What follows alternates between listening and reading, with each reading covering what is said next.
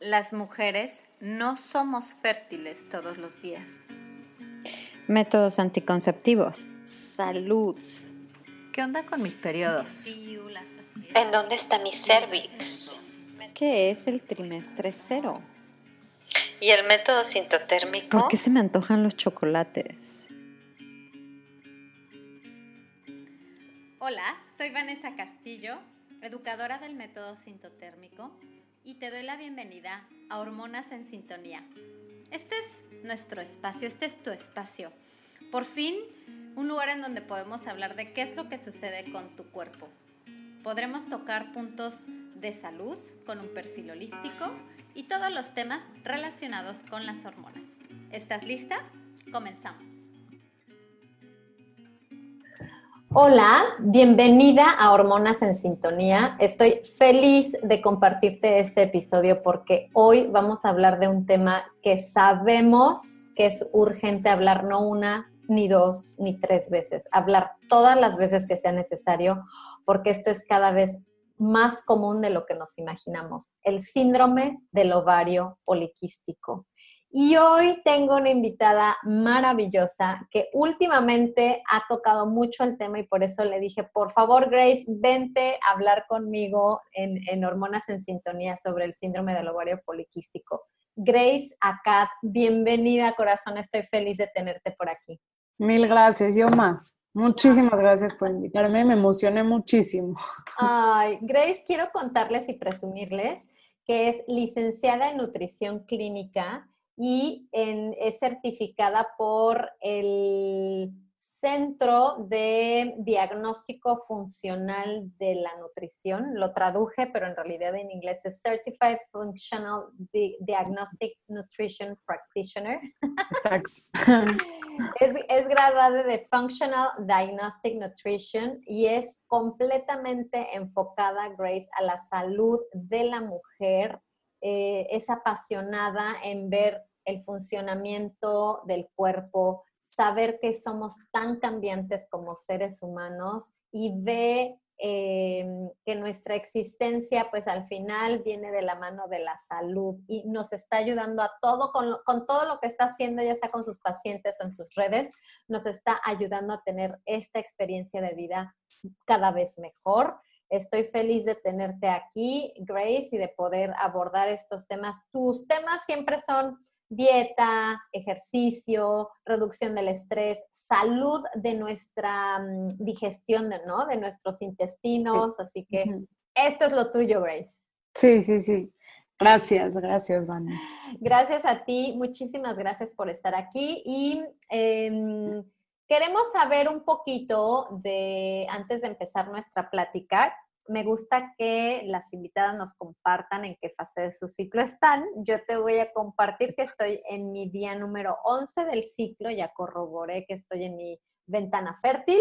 Em, me siento contenta, con mucha energía, aprovecho para aprovechar esa energía y hacer un poquito de ejercicio y ya sabes, comiendo muy bien. Ahora, cuéntanos tú, Grace.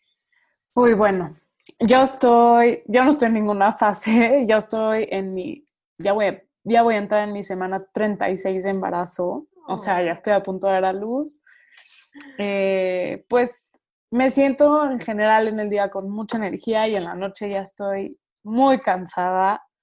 Eh, físicamente me siento bien, espero lograrlo hasta el final, pero no estoy en ninguna fase, esa es, mi fase. Llevo en fase de gestación 36 semanas. Exactamente, estás en fase de gestación, qué hermosa, te ves muy bien, ya tienes un bebé, ahora viene el segundo.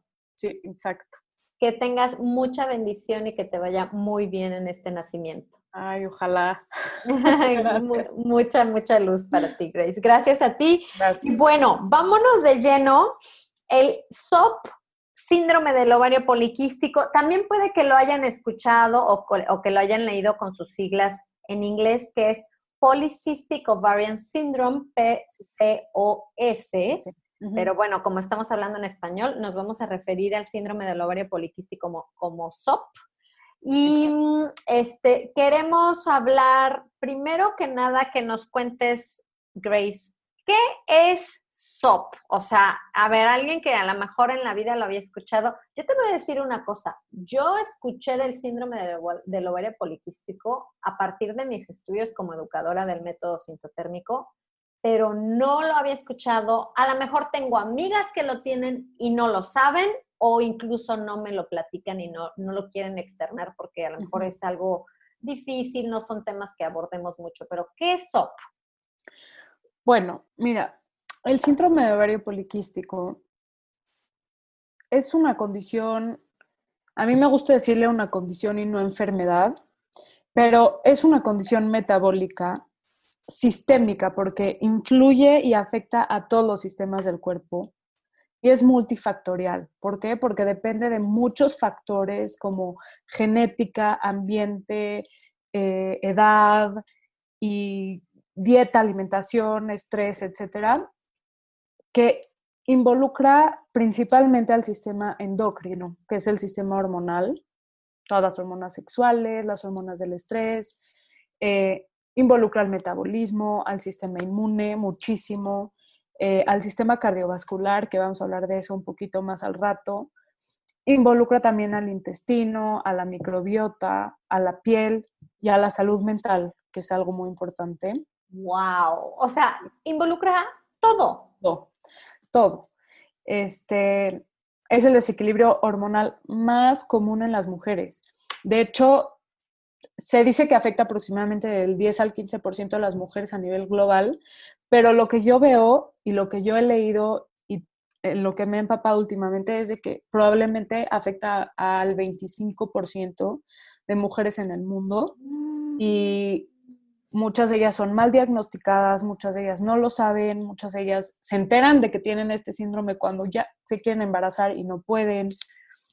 Entonces, pues es, una de mis misiones es tratar de dar mucha información, ¿sabes? Somos mujeres, tenemos que entender nuestro cuerpo y entre más sepas lo que tienes, no por, no por ponerle un nombre o diagnóstico a algo, sino porque cuando sabes cómo funciona tu cuerpo, tienes más herramientas para poder eh, mejorar todas estas funciones. totalmente, Grace. O sea, imagínate que de 10 personas, 10 mujeres que conozcamos, y si nos incluimos en el número, por lo menos dos van a tener síndrome del ovario poliquístico. Exacto qué cosa más importante hablar de esto. Me encanta tu misión de pasar la información y hagámoslo.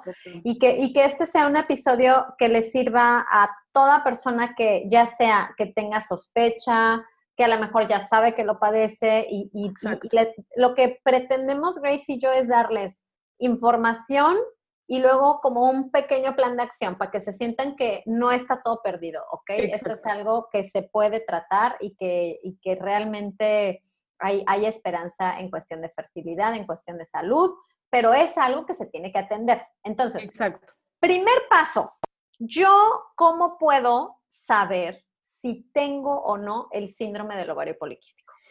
Bueno, ahí ya entramos en diagnóstico. Eh, sí, pero sí me gustaría antes decir como cuáles son los síntomas más comunes, eh, los no tan comunes. ¿Por qué? Porque muchas veces a partir de los síntomas podemos identificar si se presenta SOP o no, porque el, ser, el hecho de que es un síndrome es que tiene muchísima, muchísimos síntomas, muchísimos factores, y esto les puede ayudar a las mujeres a tener una idea de como, a ver, ¿qué me está pasando? Yo tengo esto, esto, esto, pues me voy a, checar o voy a ver qué onda. Okay. Y ya lo entramos en diagnóstico, que eso es la, la, parte más padre. A ver. Este, bueno, los síntomas más comunes es eh, el acné.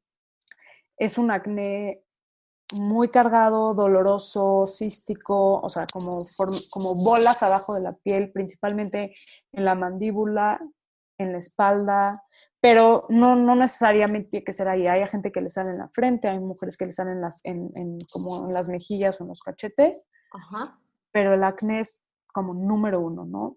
Eh, alopecia androgénica, ¿qué es esto? Que el cabello de la cabeza, el pelo de la cabeza se adelgaza y se cae. Entonces empiezan a tener un patrón de, de calvicie como si fueran hombres, más o menos como en la entrada del pelo. Como las entradas, ajá. Exacto. Se les empieza a caer muchísimo el pelo y adelgazar. Eso se llama alopecia androgénica porque la causan los niveles altos de testosterona. em, hirsutismo. El hirsutismo, el hirsutismo es el crecimiento de pelo o cabello en cara, barba, bigote, en pecho, en abdomen, en brazos, o sea, literal como si te estuvieras expresando genéticamente como un hombre. Y el cabello es realmente oscuro, o sea, no importa si eres güera, no tan oscura de tu pelo, lo que sea. Te va a salir. Viene oscuro, o sea, se nota.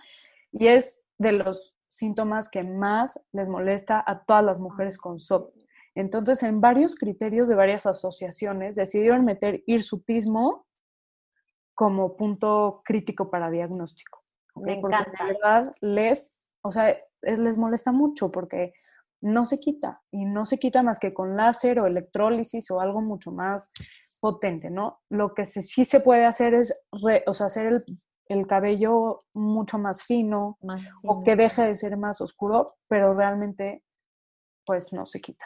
Ok. Oye, Grace, yo tengo, me sale a mí como unos tres o cuatro vellitos en la barba, pero eso no quiere decir que tenga SOP, o sea, es algo que, se, que, te- que tendría que tener también el patrón de empatía Exacto, o más bigote. o más O bigote. sea, es, si tienes hirsutismo, lo sabes, o sea, no hay forma de que no.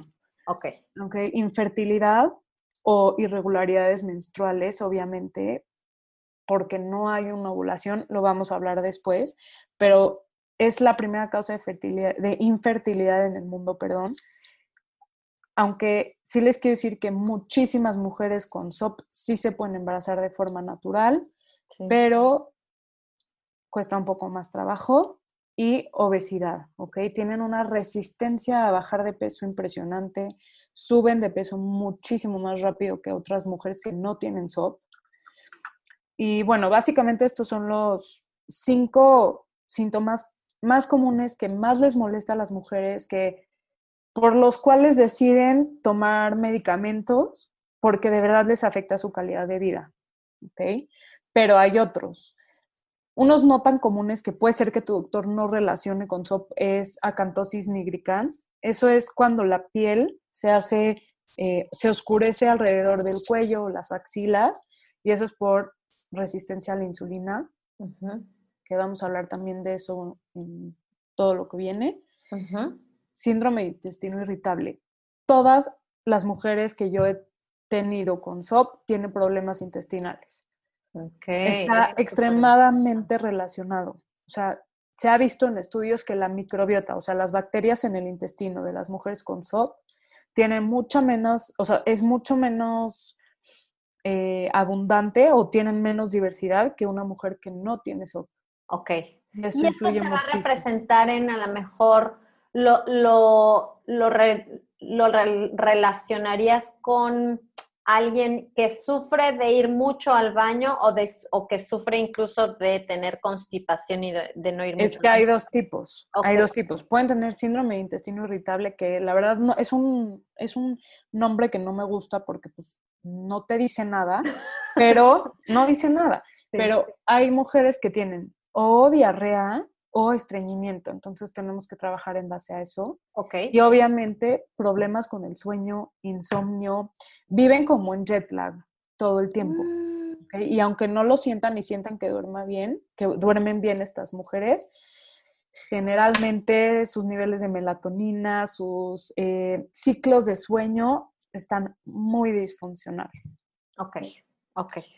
Y por último, me gustaría mencionar algunas enfermedades o eh, problemas como silenciosos que no ves en tu cuerpo y no los sientes, pero que sí son muy importantes porque las mujeres con SOP tienden y tienen muchísimo más riesgo a padecer estas enfermedades, mucho más riesgo que otras mujeres, principalmente enfermedades autoinmunes como tiroiditis de Hashimoto, eh, esclerosis múltiple, artritis reumatoide, eh, bueno, cáncer endometrial, porque como no tienen una menstruación normal ni regular, todo ese tejido endometrial se acumula y puede causar muchos problemas.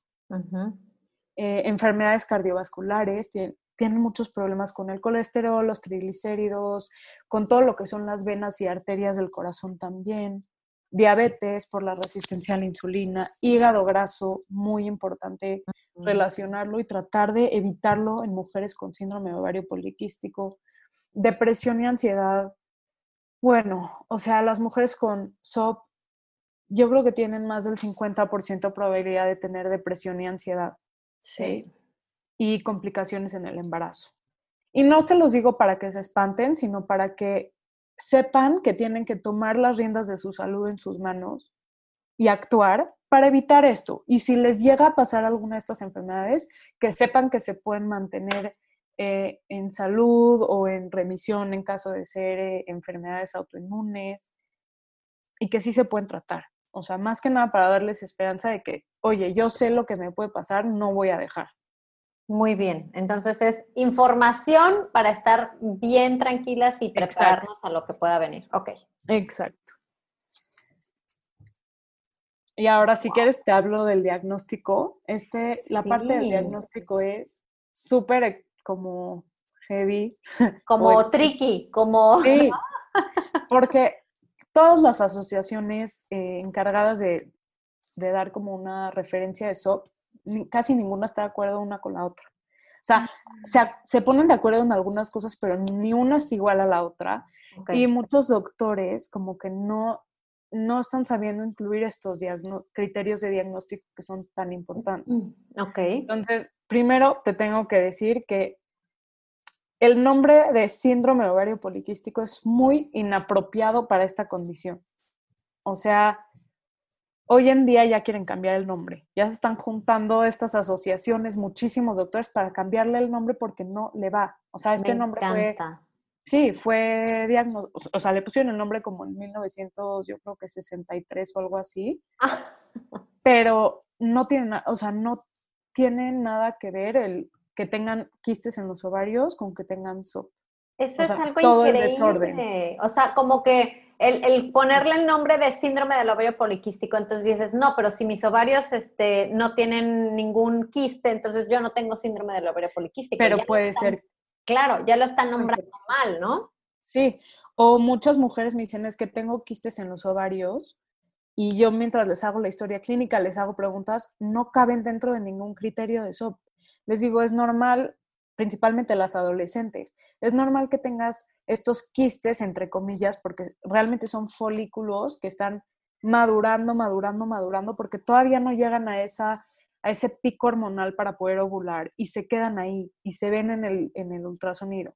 Entonces, eh, si quieres, y nos da tiempo, luego hablamos de qué nombre le quieren poner, pero sí va a cambiar. O sea, esto va a cambiar en los próximos años. Ay, qué maravilla. Bueno, esperanzas, tenemos esperanzas. Sí, exacto. Entonces, eh, los principales criterios de diagnóstico, en base a eso, en base a todo lo que te acabo de contar, son tres. El primero, y puede ser que suene muy técnico, pero todo lo voy a explicar, es el hiperandrogenismo. Y este es el número uno porque se ha visto que si eres, o sea, si tienes eh, elevados niveles de andrógenos, que son eh, hormonas masculinas, eh, muy probablemente tengas consecuencias metabólicas y disfunción ovulatoria. Entonces, por eso dicen, lo primero es que tengan niveles elevados de testosterona y ese es el hiperandrogenismo, ¿ok? Eh, se traduce a niveles altos de andrógenos, que son hormonas consideradas como hormonas masculinas, pero principalmente la testosterona. Eh, se puede documentar o diagnosticar por un, estadio, por un estudio de sangre, de orina o por síntomas como los que les acabo de decir, acné, hirsutismo, alopecia. Eh, y, pero sí quiero mencionar que aunque clasificamos a las hormonas como femeninas o masculinas, no es del todo real. Todos tenemos las mismas hormonas, solo que en diferentes cantidades. ¿ok? Los andrógenos son considerados como masculinos porque los hombres tienen como 10 veces más que las mujeres. Y la testosterona es el principal andrógeno porque es el más estudiado. Luego viene uno que se llama DHEA, que es buenísimo para la salud, pero en las mujeres, este, pues cuando está elevado causa muchos problemas.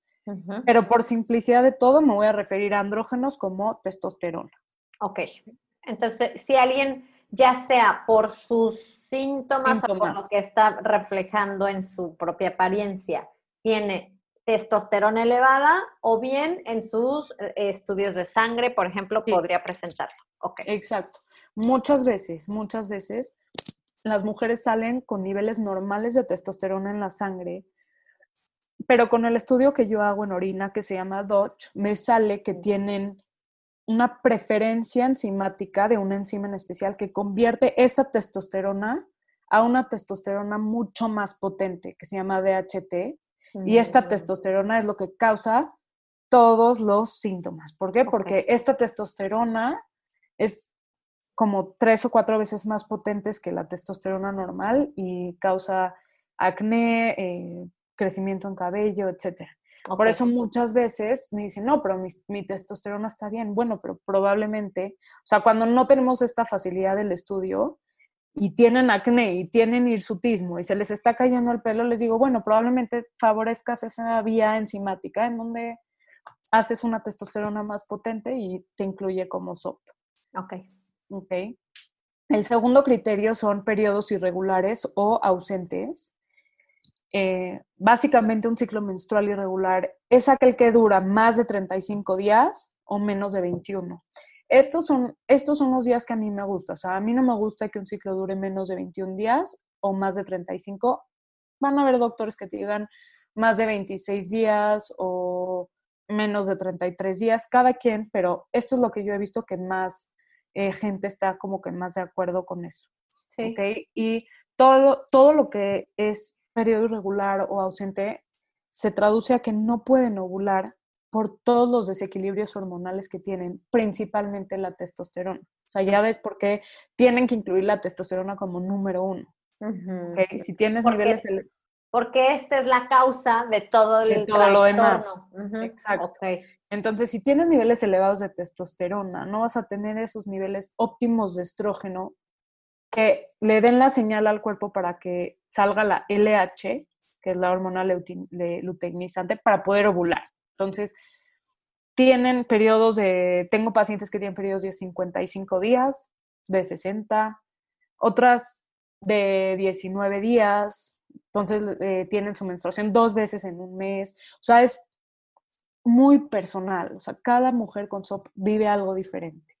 Por eso como profesional tienes que ser muy empático y decir, a ver, te estoy tratando a ti, no a un papel, no a un criterio, no a lo que aprendí en un libro. Te- tú di, o sea, te estoy tratando a ti como persona.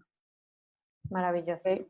Y ahora sí, el número tres son quistes en los ovarios, que estos se ven en, un- en el ultrasonido a fuerza.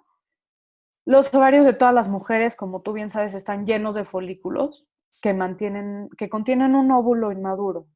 Y bueno, en un ciclo menstrual sano, aproximadamente de 10 a 12 folículos, creo, son seleccionados para madurar. Les dicen, bueno, como yo siempre les explico a mis pacientes que es como un, un desfile de belleza, ¿no? El más bonito, el más maduro, el más resistente, el más fuerte va a ser seleccionado para madurar, ¿ok? Y, cuando, y, y, y ovular.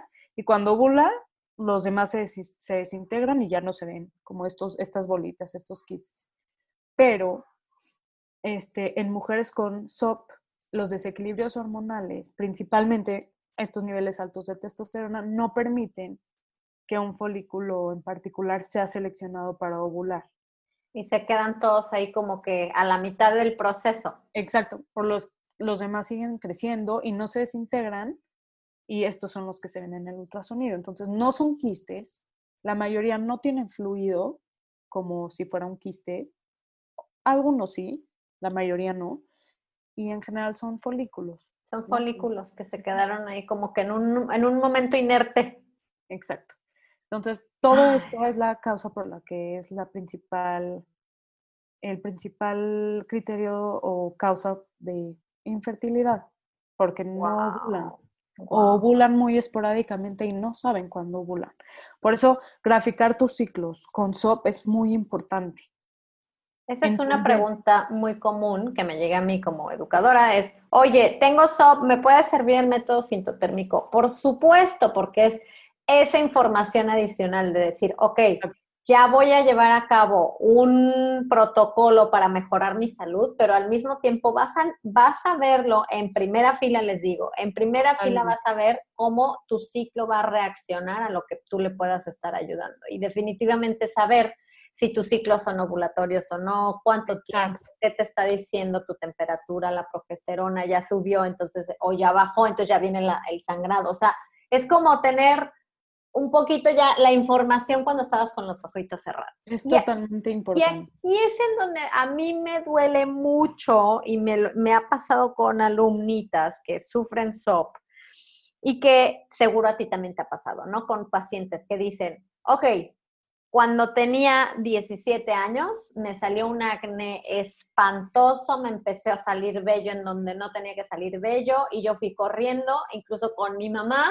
al, ginecólogo y lo primero que me dieron fue la pastilla y me dijeron, ay, tú tienes SOP o igual y ni siquiera le dieron el diagnóstico, pero sus síntomas eran de un SOP y entonces le dieron la pastilla y se quedaron con la pastilla. ¿Por qué? Porque la pastilla fue su salvavidas. O sea, claro. fue el, ay, por lo menos ya tengo una carita limpia, ya no estoy sufriendo de acné porque es algo súper difícil, el, el vello a lo mejor en donde no lo deseamos y más cuando somos adolescentes. Yo entiendo mucho que el adolescente o la mujer cuando está en esta etapa de adolescencia, pues si te dicen, mija, con la pastilla se te va a quitar el acné, vas a ir corriendo a tomar esa pastilla y lo entiendo y creo que es algo que tenemos que tener en cuenta que habrá momentos en la vida en las que a lo mejor tomamos esta opción porque era lo que en ese momento nos ayudó, pero Aquí el detalle es el siguiente, y a lo mejor una adolescente que nos esté escuchando o una mami de un adolescente que ya está presentando a lo mejor acné o vellito demás, decir, a ver, hay de dos sopas. O lo pones en hold y le tapas así como cuando tienes una, imagínate que te abres una herida y le pones un curita. Una curita, sí. Pero ahí no estás tratando el problema, sino estás tapando los síntomas. O el número dos es ahora sí ver, ok, tengo SOP, ¿qué, qué hago? claro. Entonces, no, y con las mujeres adolescentes, de hecho, sí. Eh, como son tan mal diagnosticadas y porque no han llegado a esa maduración de hormonas sexuales, los, eh, en una mujer eh, adolescente tiene que tener los tres criterios para poder ser diagnosticada con SOP. En, algo que no les dije es que en una mujer que ya pasó su adolescencia o su pubertad y ya está más madura sexualmente en cuanto eh, hormonalmente, solo se necesitan dos de estos tres criterios, o sea, testosterona alta y periodos irregulares, pero no tienen quistes, o quistes más testosterona alta, o X, ¿no? En general, en general se debe de, de, considerar la testosterona alta, pero por ahorita nos quedamos con que tienen que tener dos de tres. En las adolescentes si eres un buen doctor, vas a tener que, ahora sí, palomear los tres criterios para poder diagnosticar con SOP. Eso es importantísimo, saberlo. Hay que llevárselo con las adolescentes con mucho cuidado y de puntitas, porque si estamos hablando de que es un ciclo que, o, o, ciclos hormonales que están entendiendo y es así como los ensayos de una orquesta, todavía no les sale al 100, es normal. Exacto, entonces todos estos síntomas de SOP eh, se pueden enlazar a, a estas tres causas principales que te voy a decir. Obviamente hay más, pero estas son las principales que se ha visto que están en la mayoría. Número uno es inflamación sistémica. El cuerpo se siente alterado y está inflamado. Y no hablo de inflamación abdominal de después de comer, hablo de que realmente tu cuerpo está inflamado con moléculas inflamatorias en la sangre. Número dos, resistencia a la insulina. Y número tres, desequilibrios hormonales. Entonces, todos los síntomas del SOP, o sea, son tantos que con un tratamiento convencional en donde solo tratas los síntomas y te dan una medicina por el acné y una medicina por el, no sé, por el hirsutismo o, por, o te dan la pastilla por los ciclos irregulares, acabas tomando muchísimos medicamentos, ¿no? Como les dije, o sea, pastilla, pastilla anticonceptiva para las irregulares, irregularidades menstruales, estatinas por el colesterol alto, metformina para la resistencia a la insulina, antidepresivos, espironolactona para, para el acné y todo esto. Y con tantos medicamentos, puedes encontrarte tomando uno u otro para cubrir el efecto secundario de, otro medicamento. Exacto. Un ejemplo que siempre les digo es, un efecto secundario muy común de los antidepresivos es insomnio. Si tú no sabes cómo tratarlo, pues vas a ir al doctor y te va a decir, tómate una pastilla para dormir. Y la pastilla para dormir causa ansiedad. Y ahora te van a dar un ansiolítico. Y el, o sea, cada cosa tiene su efecto secundario y por esto mismo siempre insisto en que el enfoque debe ser integral y funcional, tomando en cuenta las principales razones por las cuales se desarrolla este, esta condición. Inflamación, resistencia a la insulina, desequilibrios hormonales, luego vemos el intestino y tratar de solucionar la raíz para no acabar la raíz. Ok, perfecto. Entonces decir, bueno, yo ya supe que me mm, fui diagnosticada con SOP, ya sé que me he tratado, a lo mejor llevo algunos años usando alguno de estos medicamentos que ya mencionaste para controlar todos estos síntomas que me estaban volviendo loca y que me estaban haciendo sentir de la patada. Entonces, ¿qué podríamos proponer como un plan de acción para alguien que diga, a ver, Grace, me interesa el hecho de entender la raíz de mi problema y tratarlo de una forma natural. No quiere decir que todas deben de decir ya todas natural de ahora en adelante. No, no, no. Pero a lo mejor a alguien sí le, le vibra o le cuadra el decir quiero llevar a cabo un tratamiento integral para mejorar mi SOP, sobre todo porque a lo mejor me quiero, quiero lograr un embarazo y ya no puedo tomar la pastilla anticonceptiva y en ese momento empieza a haber un montón de desorden. Entonces, ¿cuál sería un plan de acción que podríamos proponer? Sí, antes nada más les quiero decir que las pastillas anticonceptivas, o sea, no es de que estamos en contra, ¿no? Pero tienes que saber toda la información, tener las cartas sobre la mesa y tú decidir por ti qué tratamiento quieres usar, ¿ok?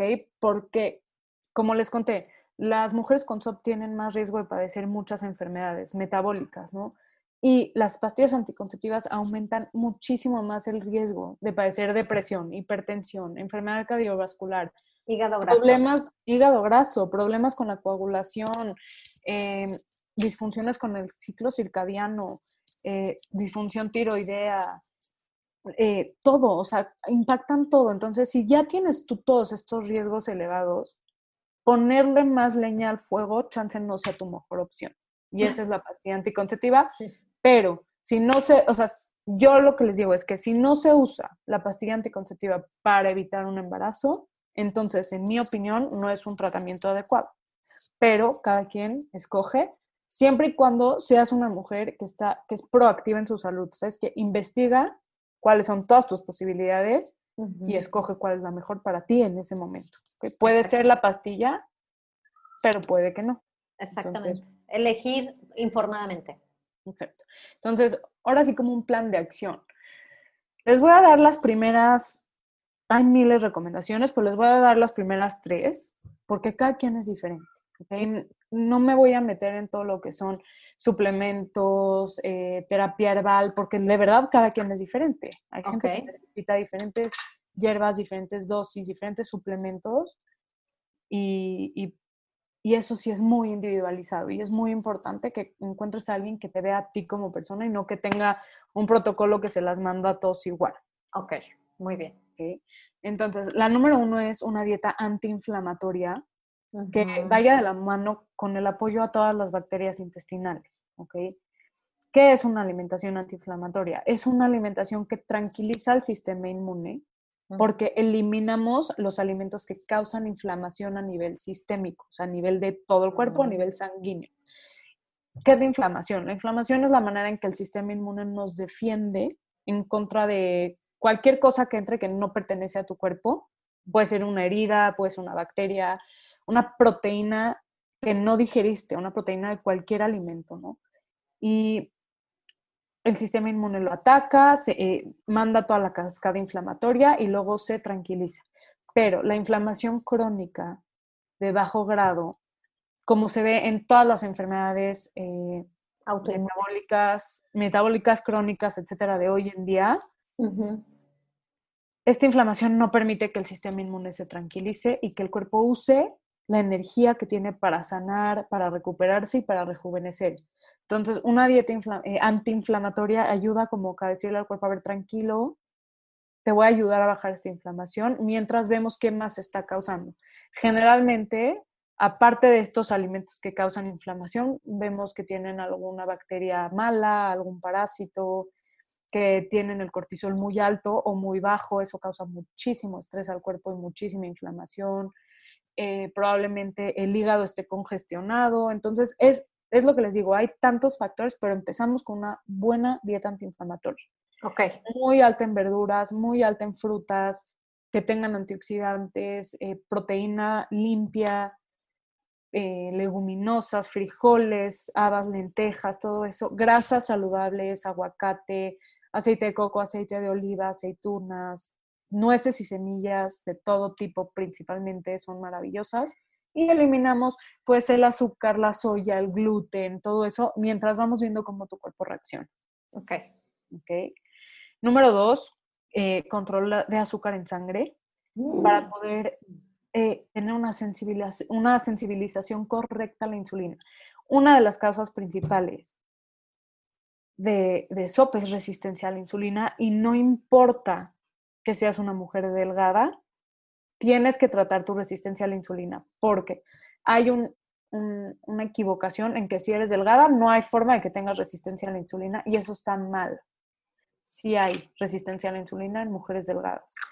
Entonces, ¿qué es la sensibilidad a la insulina? Es la capacidad que tiene tu cuerpo de responder a la insulina, que se encarga de regular el azúcar en sangre para que tengas energía estable pero tampoco para que no haya toxicidad, porque el azúcar en sangre elevada es tóxica para todos los sistemas del cuerpo, para todas las proteínas. ¿Ok? Y como juega un papel tan importante en, el desarrollo de SOP, es muy importante mantener este azúcar en sangre bien controlado, resistencia a la insulina bien controlada. A veces se necesitan hierbas necesarias como la canela, la cúrcuma, el, eh, el, el cardamomo, varias especias ayudan a bajar el azúcar en sangre, pero en conjunto con la alimentación y técnicas de reducción de estrés es como se mantiene el azúcar en sangre, ¿no? Y podemos hacer que el cuerpo otra vez se sensibilice a la insulina. Muy bien. Muy importante. Es algo que es posible, pero se necesita hacer ajustes en nuestra vida y en nuestro estilo Exacto. y es súper, súper eh, fácil si eres disciplinada los primeros meses. Ok. Y generalmente no necesitas metformina para, regularla. Que mucha gente recurre a la metformina porque piensa que es la única forma de controlar tu resistencia a la insulina. Ok. Sí, y claro que no. Ok. okay. Y eh, el número tres, se los puse porque es algo que nadie habla de eso y que un doctor jamás te va a hablar de eso, a menos de que sea un doctor funcional, pero que es tan importante en todo el mundo, en todas las mujeres, en todos los hombres, en todos los niños, pero en específico en SOP también causan mucho problema. Y estos son los eh, interruptores endocrinos. Los voy a explicar qué es y los tenemos que evitar lo mayor posible. Entonces, mm, me encanta. a ver, queremos saber cuáles son esos interruptores. Sí, los interruptores endocrinos son químicos específicos que se encuentran en todo el ambiente, o sea, ya son eh, ubicuos, como si, o sea, significa que ya están por todos lados, ya no los puedes evitar y, causan una interrupción en la función normal de todas las hormonas del cuerpo. Estas toxinas molecularmente se parecen muchísimo a las hormonas y tienen la capacidad de desarrollar estas o desencadenar estas acciones en el cuerpo como si fueran hormonas. Ejemplo, todas las hormonas en el cuerpo funcionan como si fueran una llave y una cerradura en su receptor. Entonces, el receptor en la célula es la cerradura y la hormona es la llave. Si la hormona cabe, o sea, si la llave cabe en la cerradura, va a abrir la puerta y va a desencadenar un proceso metabólico. Si tienes estrógeno y tu receptor de estrógeno cabe y entra, desencadena todos los beneficios del estrógeno. Pero este, estos interruptores endocrinos y también las pastillas anticonceptivas son interruptores endocrinos.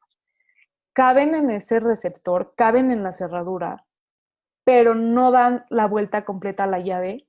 Entonces desencadenan algo parecido a lo que el estrógeno o la progesterona haría, pero no lo hacen de forma correcta y causan muchísimo caos. Daño. Exacto. Entonces, este, los más dañinos para el SOP que se ha visto que han tenido mucho, como mucha investigación, son los que se parecen al estrógeno.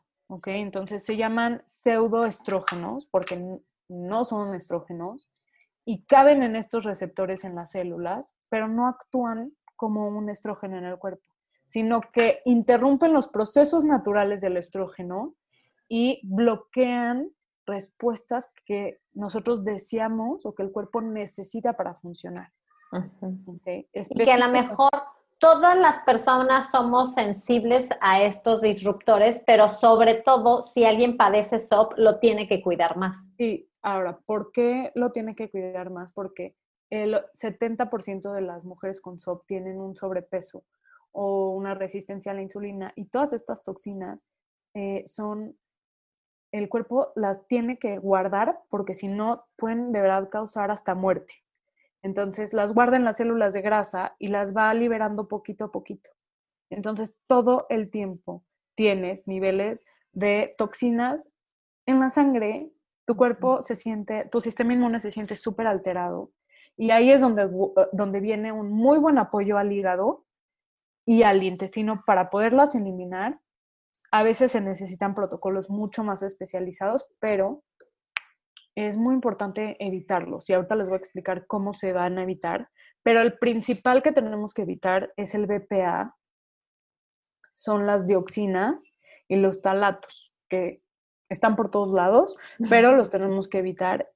Y el BPA, por ejemplo, que ha sido muy estudiado, se ha visto que las mujeres con SOP que tienen altos niveles de BPA en la sangre se embarazan y se los pasan a, su, a, sus, a sus bebecitos adentro y tienen más probabilidad de que ese bebé mujer tenga por estos niveles, porque la, el BPA aumenta, o sea, funcionan como testosterona en el cuerpo. Entonces, ya tienes mucha testosterona, tienes BPA en la sangre que funciona como testosterona, pero no igual. Entonces, tienes ahí un caos que, bueno.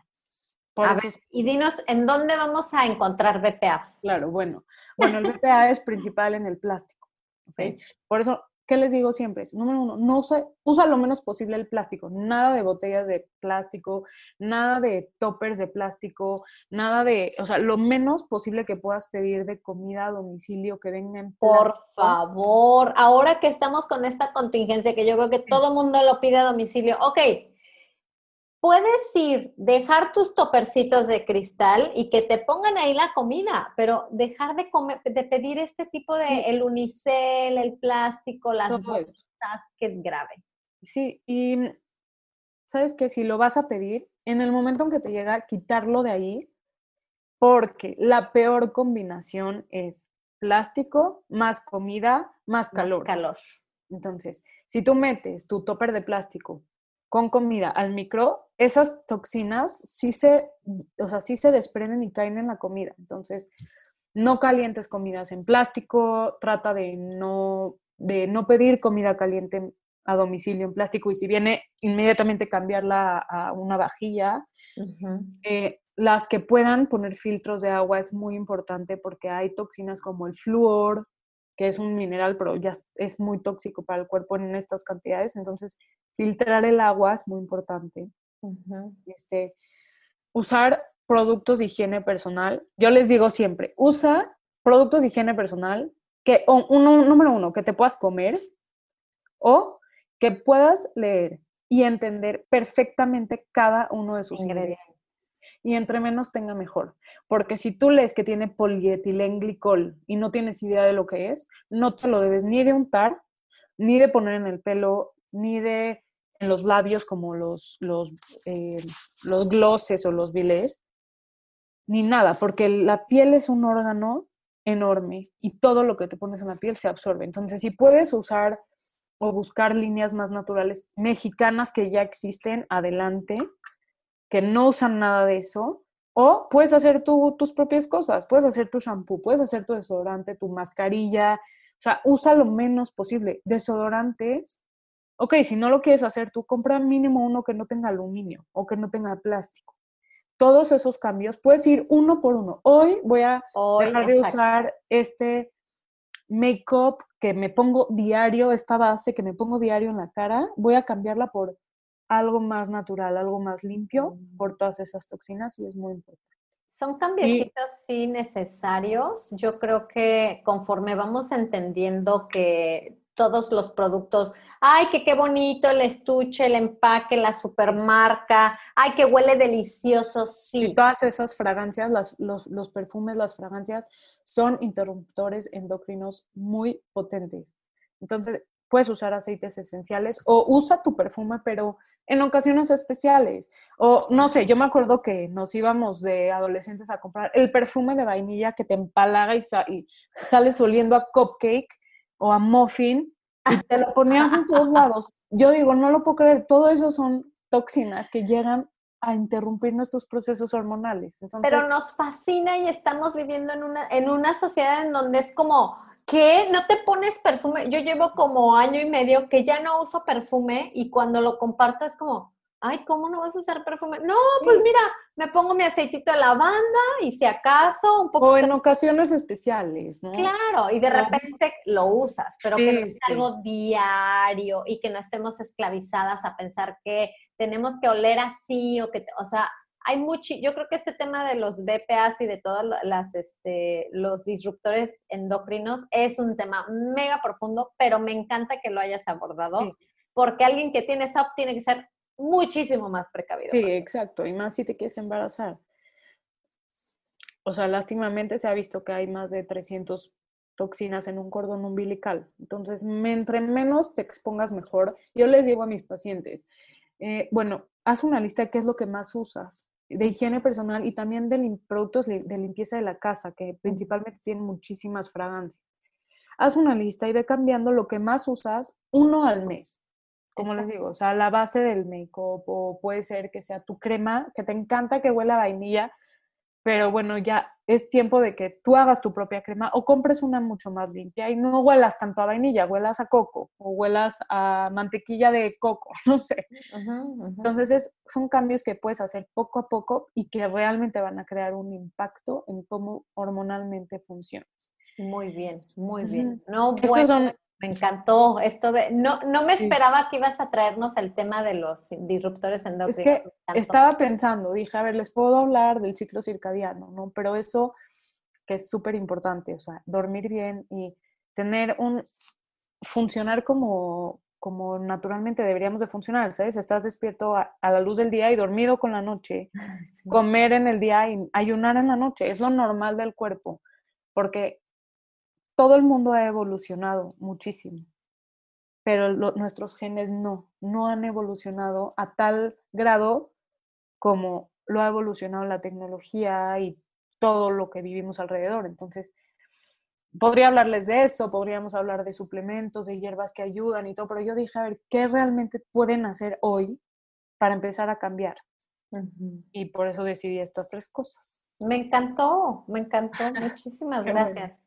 En conclusión, tenemos que saber que si alguien es diagnosticado de SOP, tiene que cumplir con dos o tres de los eh, elementos que hablamos, que es altos niveles de andrógenos, eh, disfunción en la ovulación o pues ciclos irregulares, también se podría traducir así, y por último, ausentes. quistes en los ovarios. Exacto, dos de tres y en adolescentes los tres. Perfecto. Y también aprendimos que la mayor razón eh, por la cual se, podemos decirle que la resistencia a la insulina y la inflamación son las causas principales. ¿le Y los desequilibrios, exacto, y los desequilibrios hormonales, porque, mira, la resistencia a la insulina causa inflamación, La resistencia a la insulina hace que tus óvulos, eh, perdón, ovarios eh, saquen más testosterona. Entonces ahí ya tienes otro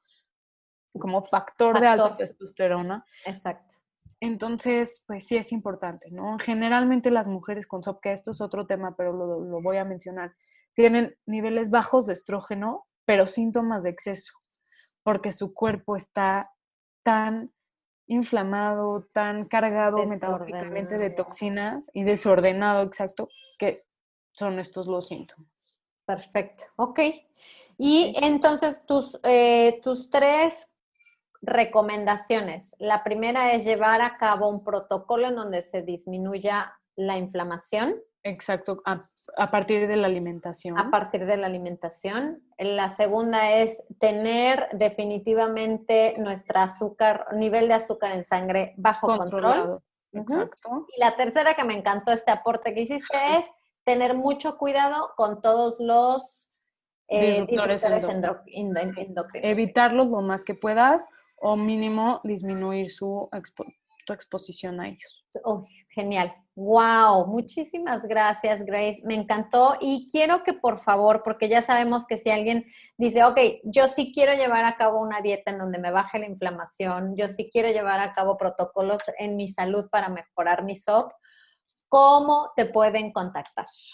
Bueno, ahorita, eh, la verdad, la, la, plataforma que más uso es Instagram. Me pueden mandar mensaje por ahí o me pueden contactar por ahí.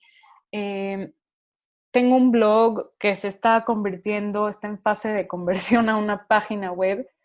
Eh, eso se los voy a, o sea, cuando ya esté lista se las voy a dar en, o sea, se las voy a lanzar en Instagram, pero hasta ahorita es eh, myhealthyself.blog. Lo pueden encontrar también en Instagram. Ok. Y ahí me pueden contactar, me llega mi correo. A veces es necesario hablar por teléfono para ver cuál es el protocolo, el paquete que más les recomiendo. Ok. Y más que nada por ahí. Muy bien.